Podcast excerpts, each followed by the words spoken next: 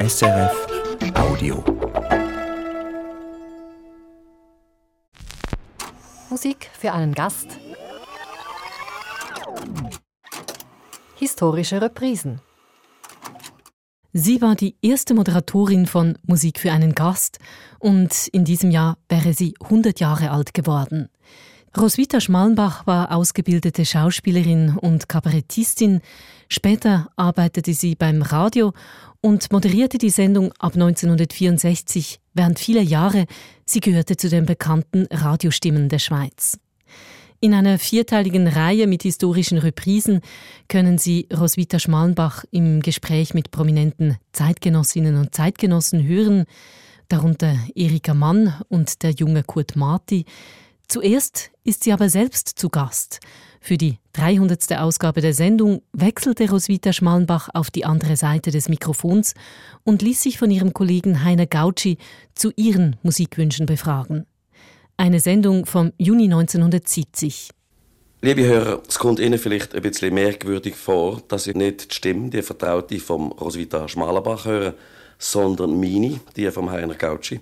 Das hat einen ganz bestimmten Grund.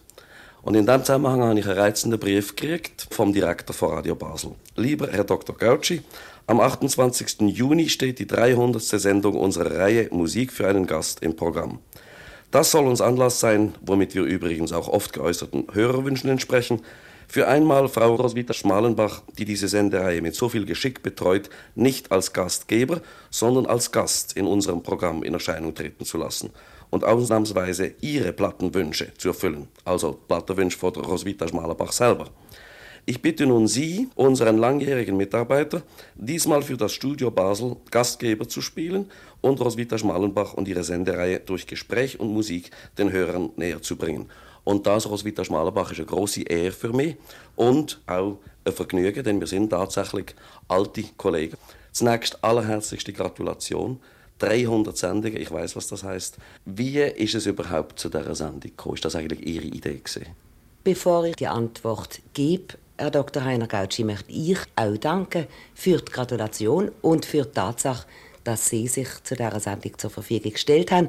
Es ist mir ein besonderer Plausch, mich von Ihnen einmal ausfragen zu obwohl ich sagen muss, ein bisschen Lampenfieber habe ich auch, wie sonst alle anderen Gäste vielleicht haben, wenn sie bei mir ausgefragt werden.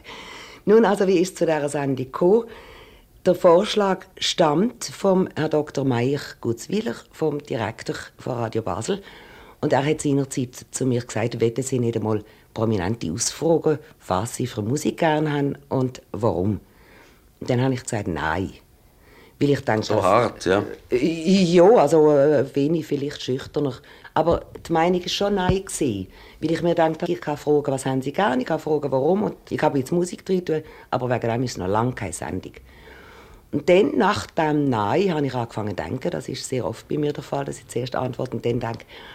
Und habe dann herausgefunden, dass ich halt von der Musik, von der Musikwunsch ganz weggehen muss im Gespräch, außer wenn Musik ein ausgesprochenes Hobby oder gar der Beruf vom Gast ist, dass ich vom Gast reden muss, dass ich nach dem Porträt zu machen probieren muss und dass man dann die Musik dazwischen nehmen kann als äh, Zusatz zu dem Porträt und so ist die Sendung dann entstanden. Sie ist außerordentlich erfolgreich, die 300. Sendung. Dass man die erreicht, beweist es. Aber ist es nicht ein bisschen schwierig, wenn man eine Sendung so lange hat, wie sie jetzt schon, also sieben Jahre, dass man irgendwie muss variieren muss, weil sonst das vielleicht Stereotyp wird mit der Zeit? Von diesen sieben Jahren sind vier Jahre in ungünstigen bis sehr ungünstigen Sendezeiten. Gewesen. Also tatsächlich ist sie erst seit drei Jahren an dem Sonntag oben, wo viele Leute hören können. Und durch das bin ich weniger stark in die Schwierigkeit hineingekommen. Und dann ist ja jeder Gast wieder völlig anders. Ich kriege die anderen Antworten als erwartet und jedes Mal stelle ich mich oder probiere ich mich einzustellen auf der ganz andere Mensch. Und aus dem Grund glaube ich, dass eine gewisse Variationsmöglichkeit immer vorhanden ist. Sie tun also die äh, Sendungen nie vorbereiten? Nein, ich bereite vor, was man kann und das ist sehr wenig. Das heißt, wenn jemand publiziert, dann lese ich möglichst wenigstens einen Teil von seinen Büchern, wenn sie nicht zu hoch sind. Und wenn jemand im Haus Haus steht, dann schaue ich vielleicht nach, was dort drin steht. Das ist sehr wenig. Und hier und da mal laufe ich in einen Artikel rein, in einer Zeitschrift oder in einer Zeitung, vielleicht sogar ist der Artikel, wo der Wunsch auslöst, den möchte ich gerne zu Gast haben. Und da habe ich dann eine gewisse Information, aber nicht über das raus. Das ist hochinteressant. Ich bin überzeugt, dass so und so viele Leute meinen, das Ganze sei abgesprochen vorher. Im Gegenteil, wenn mein Gast mir etwas erzählen will vorher, und ich merke, das ist etwas, wo nachher so die Draco den stoppen geht und sagen, bitte behalten Sie es, dass es spontan kommt und dass ich auch spontan reagieren kann für sich. Ich will das erst hören, wenn es dann wirklich ernst wird.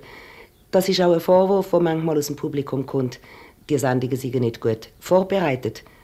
Man kann hier verschiedener Meinung sein. Mir ist die Spontaneität wichtiger als die grundlegende Vorbereitung. Ich wollte hier eigentlich jetzt Sie fragen wollen, und ich frage Sie überhaupt nach Ihrem ersten Wunsch. Ich habe hier etwas einschalten aber das frage ich Sie noch nachher. Wenn Sie Ihren ersten, liebsten Komponist, wenn ich so sagen darf, Sie haben sicher einen Haufen liebe Komponisten, aber einer steht vielleicht an oberster Stelle, wenn Sie mir den genannt haben. Der liebste Komponist, das ist sehr eindeutig Mozart. Das ist ganz unoriginell, aber es ist halt einen Weg der Fall. Und ich würde sagen, äh, etwas vom Allerschönsten für mich, äh, es ist immer das am schönsten bei Mozart, was man gerade hört. Aber nach langem Überlegen und Kämpfen würde ich sagen, aus der Königsmesse C-Dur, Köchelverzeichnis 317, das Agnus Dei und das Dona Nobis Pacem. Und zwar darf ich vielleicht auch gerade die Ausführenden nennen. Maria Stader, die selber bei mir ein Gast war und wo ich eine der ausgesprochenen Mozart-Stimmen finde. Dazu Oralia Dominguez, der Ernst Häfliger, den ich noch hoffe, als Gast einmal zu haben, und der Michel Roux, der Chor Elisabeth Brasseur. Das Orchestre Lamoureux wird dirigiert von Igor Markevich.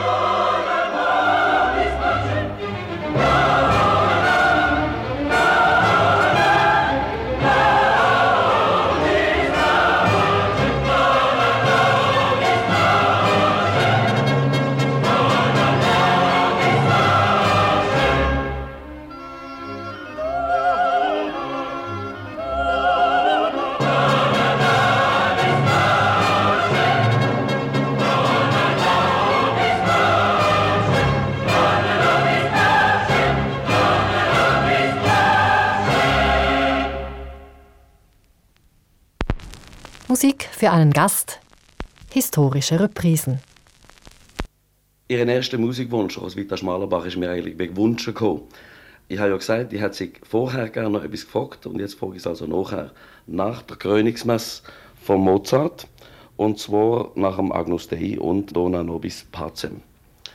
Nämlich kann man aus dem, was ein Mensch an Musik liebt, auf seinen Charakter schließen.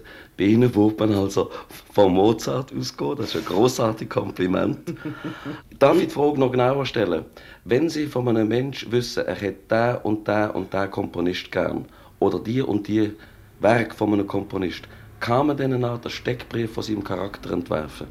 Ich kann sicher nicht. Ich kann höchstens auf seine Kinderstube schließen. Denn ich glaube, der musikalische Geschmack bildet sich in der Kinderstube.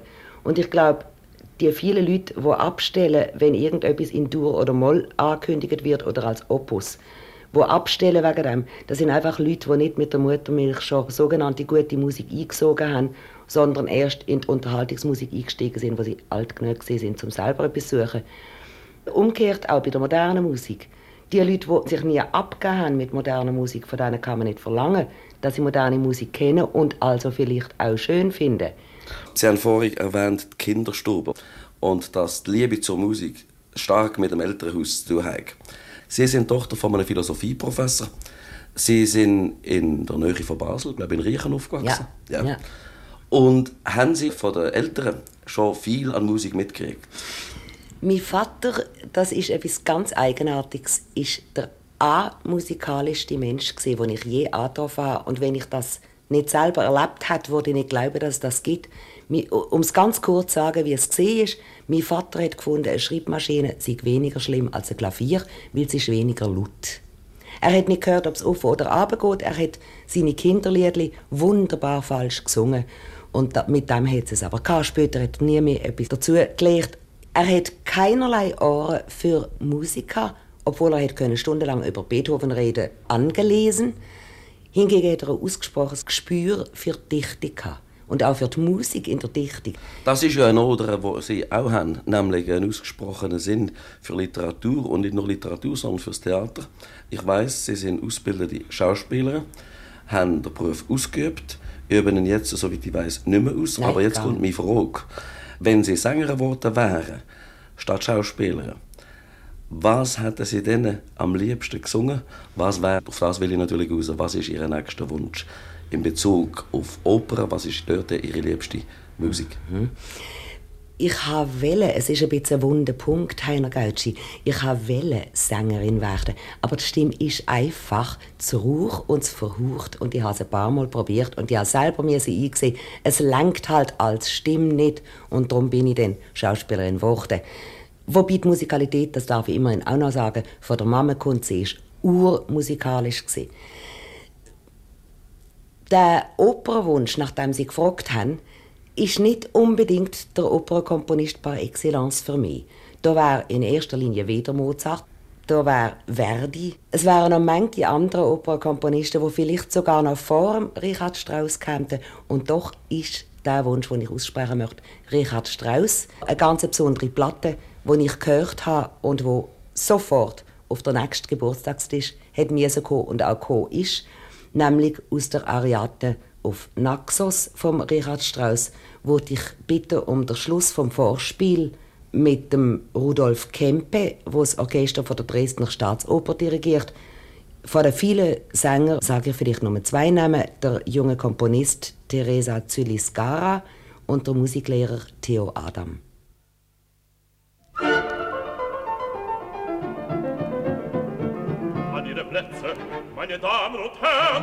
Ariadne, Zabinetta, Scaramuccio, Alekin.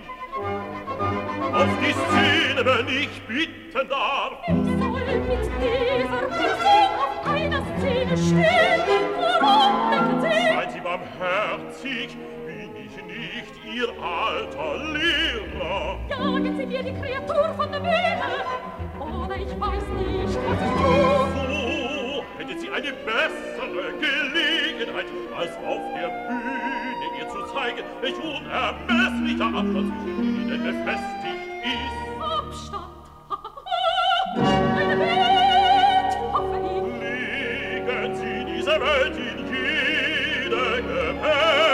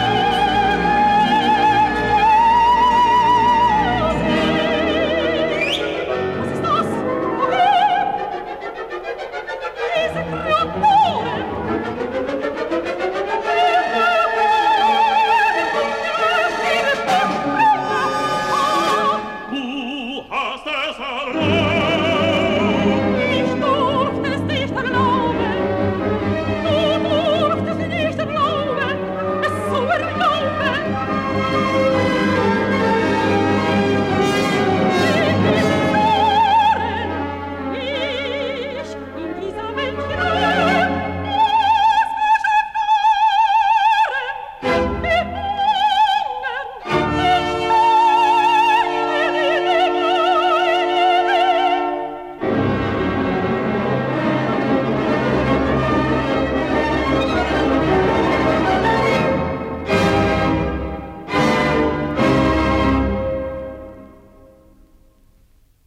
Schluss vom Vorspiel von Ariadne auf Naxos von Richard Strauss muss ich doch noch einmal zurückkommen auf das, was Sie vorher gesagt haben, nämlich, dass Ihre Stimme nicht gelenkt hat, Sie haben das selber gesehen, zur Sängerin. Nun kann man aber Musik trotzdem ausüben, ohne dass man singt. Haben Sie ein Instrument gespielt? Haben Ihre Geschwister die Instrumente gespielt daheim? Hat es Hauskonzerte gegeben und solche Sachen? Keinerlei Hauskonzerte. Meine Schwester hat auf einer halben Geige gekratzt und dann Klavier gespielt. Das ist immer angenehmer als der Anfang von Geigenspielen. Mein Bruder hat Klavier gespielt und vor allem sehr begabt improvisiert. Er ist sehr musikalisch.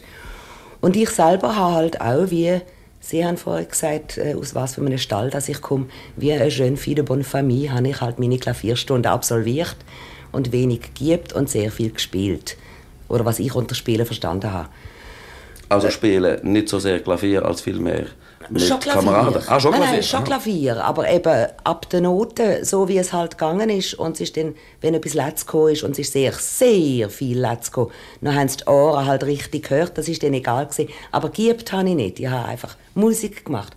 Und dann habe ich später allerdings hier und da Kabarett gemacht und vor allem sehr, sehr gern Chanson gesungen. Da darf man ja dann eine rauche und verhauchte Stimme haben. Sind Sie eigentlich von dort her zum Radio gegangen? Das weiß ich nämlich gar nicht.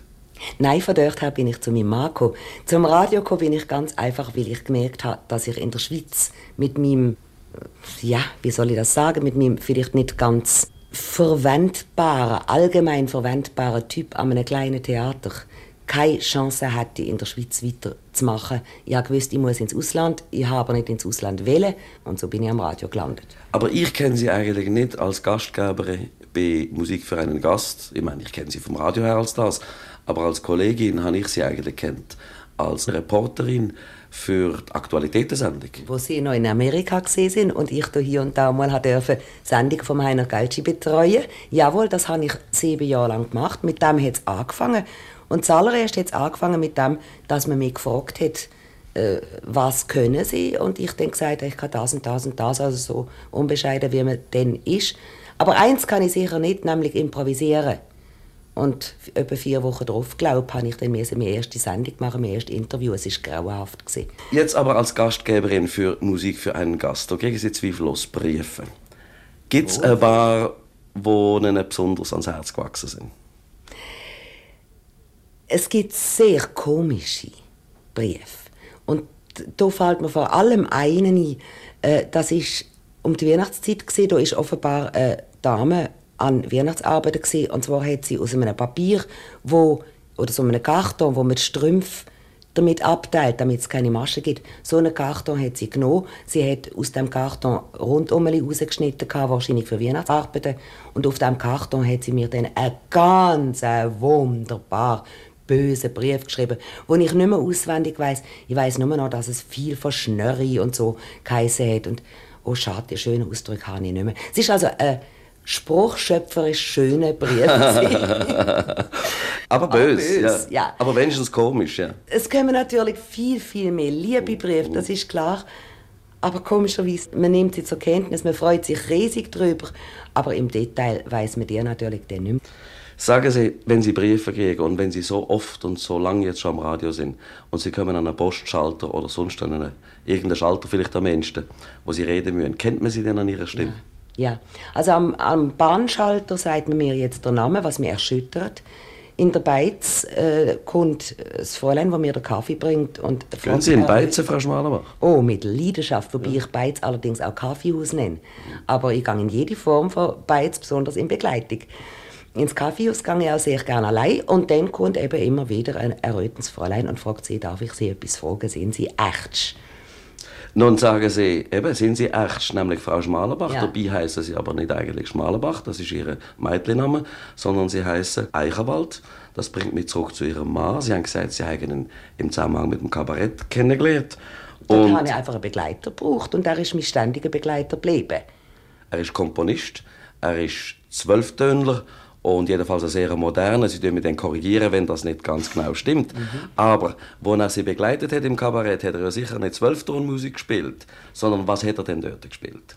Dort hat er Chanson begleitet, in erster Linie Chanson von Bertolt Brecht. Und so ist dann meine erste Überlegung gewesen, ich weiß ja, ich kenne ja die Bedingungen, die ich meinen Gästen stelle. Ich weiß, dass ich es gerne habe, wenn sie auch etwas von der sogenannten Unterhaltungsmusik bringen. Da habe ich dann also gedacht, eine Brecht-Chanson wäre eigentlich richtig. Das ist aber sehr gebildet, also muss ich schon sagen. Ist Als schon keine Unterhaltungsmusik. Unterhaltung mehr, ja. Ja. Und dann habe ich gefunden, nein, ich habe eine se- für mich sehr komische Geschichte von einem Unterhaltungsstück, das ich dann vielleicht nachher noch kann sagen kann. Es ist völlig unbelastet. Es ist von der Mary Hopkin, «Those Were the Days».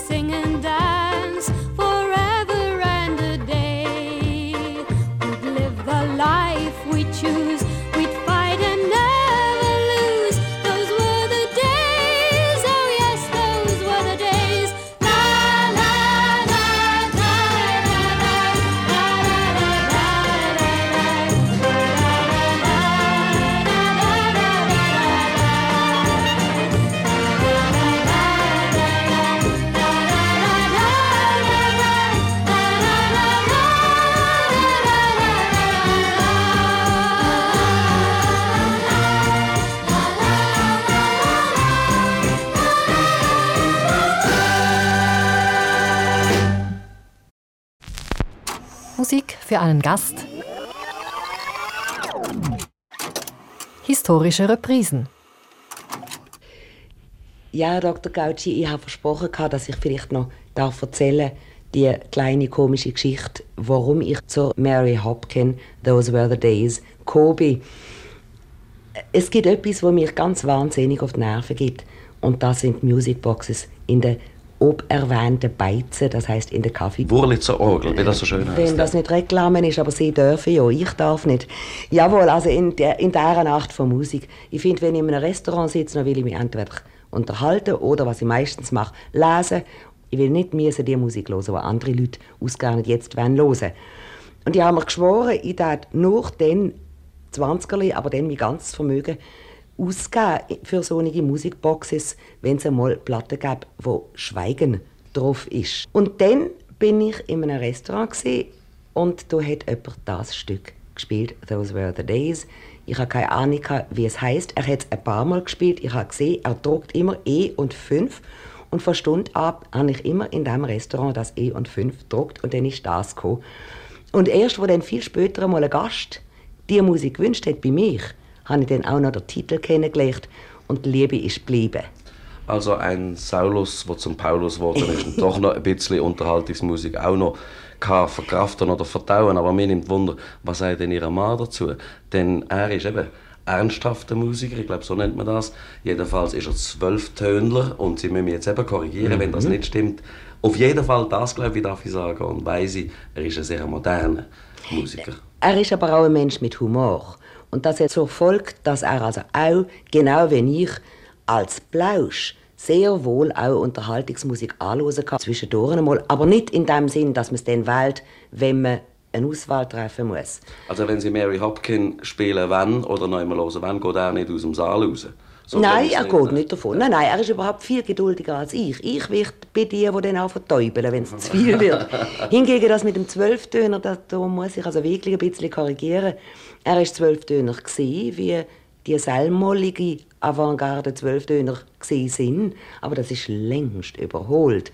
Ah, Er das ist- ganz altmodisch, was ich da sage. das ist schon zehn Jahre her. Und was sind zehn Jahre in der heutigen Entwicklung? Er ist auch schon kein Serieller mehr. Das Jetzt darf Letzte- ich etwas fragen. Ja. Ist er aleatorischer? Das ist Sie sehen, so das ist der einzige Ausdruck, den ich weiß auf diesem Gebiet. Ich will jetzt nicht fragen, ob Sie wissen, was es bedeutet. Er hat Stücke geschrieben, die Oh, aleatorisch ich weiß es. Würfel heißt es, glaube ich, oder? Ja, ursprünglich. Also ja. ganz ah, zufällig, Ja, der, ja. ah, ja. Äh, schon, aber so zufällig ist es auch nicht. Die aleatorische Musik ist einfach eine Austauschmöglichkeit von verschiedenen Stücken unter sich. Innerhalb von einem Stück kann man hier anfangen oder dort anfangen. Und dann gibt es verschiedene Kombinationen. jetzt redet also die Komponistin Gattin. Nur die, nämlich nicht die gelernte Musikerin, was sie ja nicht wäre.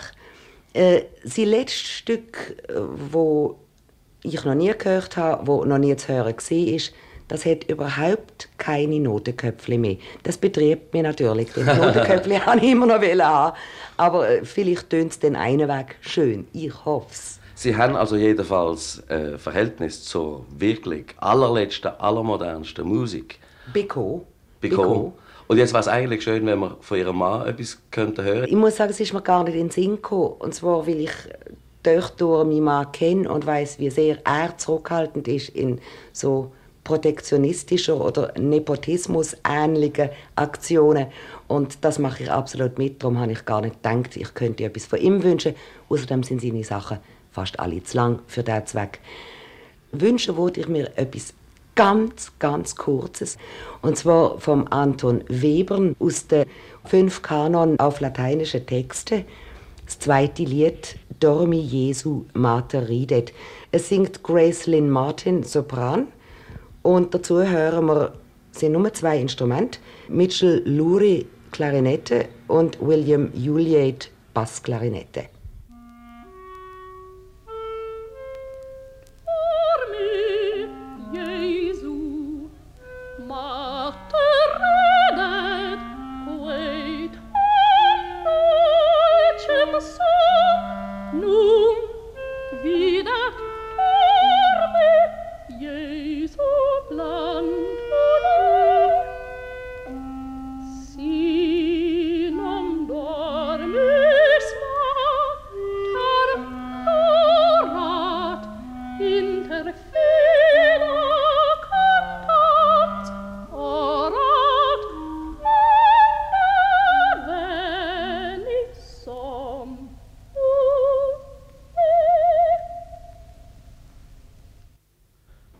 Anton Webern, Roswitha Schmalenbach, mit dem zweiten Lied, nämlich Dormi Jesu Mater ridet, aus den fünf Kanons nach lateinischen Texten, der belegt ihre Liebe zur modernen Musik, glaube ich, hinreichend. Und Liebe zur modernen Musik, das ist auch Liebe zum Mann in mir. Ich meine das ganz Es ist unsentimental. ist. fast umgekehrt. Liebe zum Mann hat mich zur modernen Musik geführt. Ah, richtig, ja. Ohne ihn wäre ich vielleicht nicht dazu gekommen. Heute ist es so, dass es mich in einer Konzertsaison wahrscheinlich fehlen würde, wenn gar nicht Modernes dabei wäre. Es wäre wie eine Suppe ohne Pfeffer oder Salz. Das jedenfalls die Musik ganz schlecht hin und auch die moderne Musik dank dem Mann ist ihre große Liebe, darf man vielleicht sagen. Aber sie haben eine alte Liebe, wir haben schon davon geredet, das ist das Theater. Und dem sind sie ja nicht untreu geworden. Sie, ich weiss, sie gehen sehr Sicher. viel ins Ja. Theater. Was sehen Sie denn am liebsten? Ich gehe sehr gern in alles, was moderne Spannung hat, vor allem. Was ist für Sie der eindrucksvollste Dramatiker von vielleicht der neueren, wollen von der Klassiker absehen? Der Beckett, würde ich sagen, mit dem Godot. Ah, das trifft sich mit meinem eigenen, Fein. mit meiner eigenen Vorliebe, ja. Denn, äh, wenn es so gute Inszenierungen sind, wie jetzt in letzter Zeit in Basel gesehen sind, der Horvath, Ödin von Horvath, mit einem Volksstück, wo so ganz tief runtergehen, in die Psychologie runtergehen. Dann natürlich Brecht, dort hat es ja mit meinem Mann angefangen. Wie steht es mit dem Bond Ich habe ihn schlicht verpasst. und Ionesco? Ionesco, ja, absurdes Theater doch. Wobei ich immer noch gern eine Art, eine Ahnung haben möchte, zu was ich eingeladen bin. Auch überhaupt in der ganzen Literatur. Wenn ich dann wirklich nicht mehr begreife, was ich assoziieren soll, dann freut es mich nicht mehr. Aber Sie sind ja sehr vielseitig orientiert. Es bleibt ja nicht stehen beim Theater, sondern auch die bildende Kunst. Auch zu der haben Sie ein Verhältnis. Und natürlich sicher auch wegen Ihrem Bruder. Zur bildenden Kunst habe ich ein kleines Verhältnis oder sehr dilettantisches Verhältnis wegen meinem Bruder, wo wir beide gleich Aus sind. Bescheidenheit, oder? Oh nein, ganz nicht.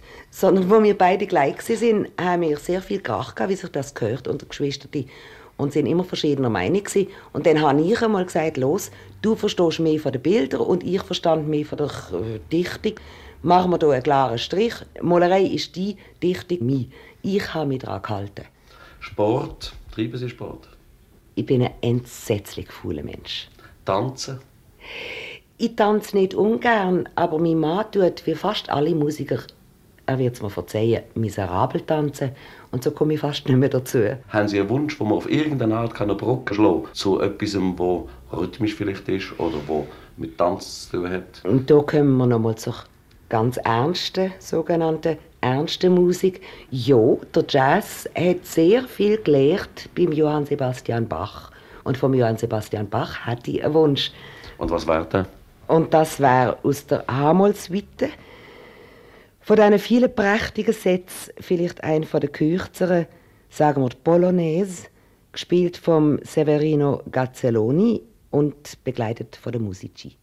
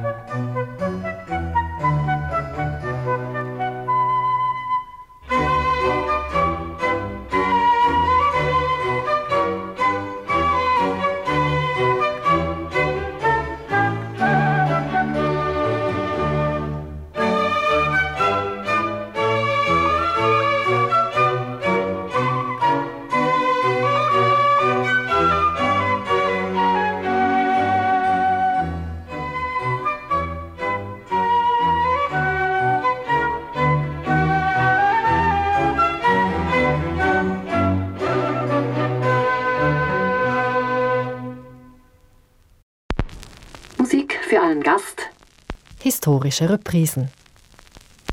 Roswitha Schmalenbach, die Polonaise von der H-Moll-Suite von Johann Sebastian Bach.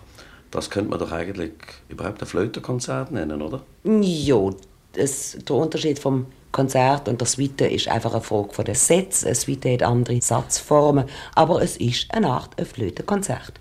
Und darf ich fragen, hat das mit Ihrer Tochter zu tun, der Ein gewiss, ein gewiss, So, ja. Den ich darf den Herren verraten, das weiß ich ja von privater Seite, aus Freundschaft mit Ihnen. Ihre Tochter nämlich studiert Flöte. Am Konservatorium zu Basel und wird wahrscheinlich eines Tages mal Querflötenlehrerin werden, wenn es nicht weiter langt. Aber über das reden wir heute noch nicht. Ja, Sie sind also sehr bescheiden mit Ihrer eigenen Tochter und Sie sind überhaupt Ich bin wahnsinnig stolz auf sie, auf meine eigene Tochter. Aber das ist ja eigentlich nicht das Ziel, Lehrerin zu werden, sondern sie denkt vielleicht doch, Ich eben bin noch Orchester nicht- spielen, vielleicht, oder vielleicht sogar Solistin zu werden. Ja, ich bin nicht ganz sicher, weil sie auch angefressen ist vom Theater und ich es für möglich halte, dass sie vielleicht findet, mit Flötenstunden, mit relativ wenig Flötenstunden können sie sich gerade so am Leben halten, dass es dann noch langt, viel ins Theater zu gehen und viel auch hinter die Kulissen zu schauen und sich mit viel Nebeninteressen abzugeben. Also der Theater Liebe zu freunen. Und da wäre also die Flöte Mittel zum Zweck, aber ich glaube, es ist doch ein bisschen mehr. Es ist eine große Liebe zum Instrument und die ist sehr alt. Die hat sie als Mädchen schon gehabt und sie hat auch eine große Beziehung zum Instrument. Sie kann also, ich sage als, wenn man ihr ein Spaghetti mit einem Löchli drin gibt, dann kann sie auch etwas drauf bloßen. Es kommt immer irgendwie etwas führen. Also sie ist ein ausgesprochen blöser Typ. Sagen Sie, wie ist es, wenn man selber künstlerische Neigungen hat und Künstler gesehen ist oder noch ist, und Ihr Mann ist es ja nach wie vor ausübender Künstler, Komponist, hat man Und gern... Theorielehrer, das ist eigentlich der Hauptberuf. Musiktheorielehrer. Gut, Komponieren tut man nicht zum Leben davon. ja natürlich, aber immerhin, das ist doch eigentlich die Berufung vielleicht. Ja. Hat man gern, wenn dann noch die eigene Tochter auch ins künstlerische Fach geht? Man ist äh, schwierig zu beantworten. Mein Sie Mann hat es gar nicht so gern gehabt, denn er ist selber Musiker und weiß, wie schwer es ist.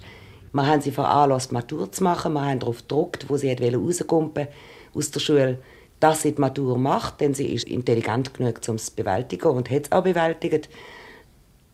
Aber dann habe ich gefunden, muss man sie machen und sie ist eine ausgesprochene Künstlernatur, das ist ganz eindeutig. Ist und jetzt unterhalten sich mein Mann und meine Tochter über musiktheoretische Probleme und ich sitze als tumber Tor daneben und begreife überhaupt nichts.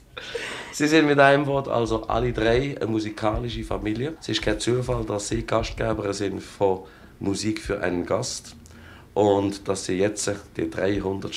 Sendung dürfen erleben und dass ich auch das Gespräch mit Ihnen führen Was ich Ihnen sehr danke. Ich mache es mit großem Vergnügen und ich danke Ihnen meinerseits, dass ich es machen. Ich habe jetzt das Vergnügen, Sie nach einem letzten Wunsch zu fragen. Nach meinem letzten Musikwunsch, wenn wir hoffen. Wir wollen sehr hoffen, ja. Ja, und zwar wollte ich hier sehr gern ein Trio hören von Franz Schubert, das Klaviertrio Opus 100 in S-Dur. Und auch hier wieder eine ganz spezielle Aufnahme, wo ich vielleicht noch zwei Sätze darüber darf sagen. Es sind nämlich drei Schwestern, drei leibliche Schwestern, die in Amerika leben und wo hintereinander alle drei ins gleiche Kloster eintreten sind. Und die haben sich zusammengeschlossen zum Immaculate Heart Trio, so heißt auch der Ort, wo sie sind, Immaculate Heart Orden.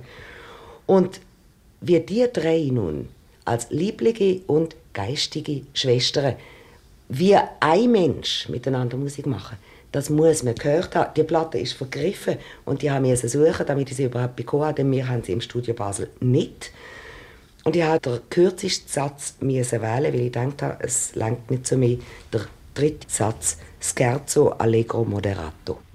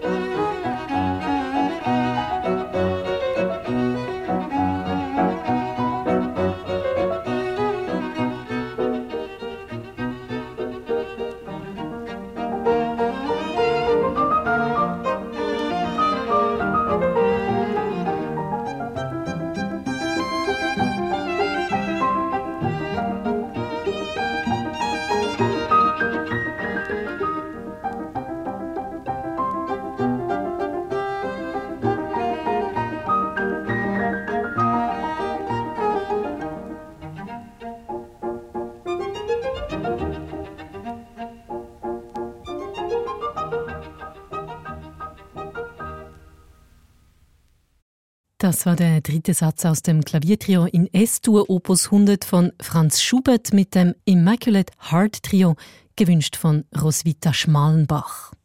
Das war eine historische Reprise, eine Sendung vom Juni 1970. Es war damals die 300. Ausgabe von Musik für einen Gast.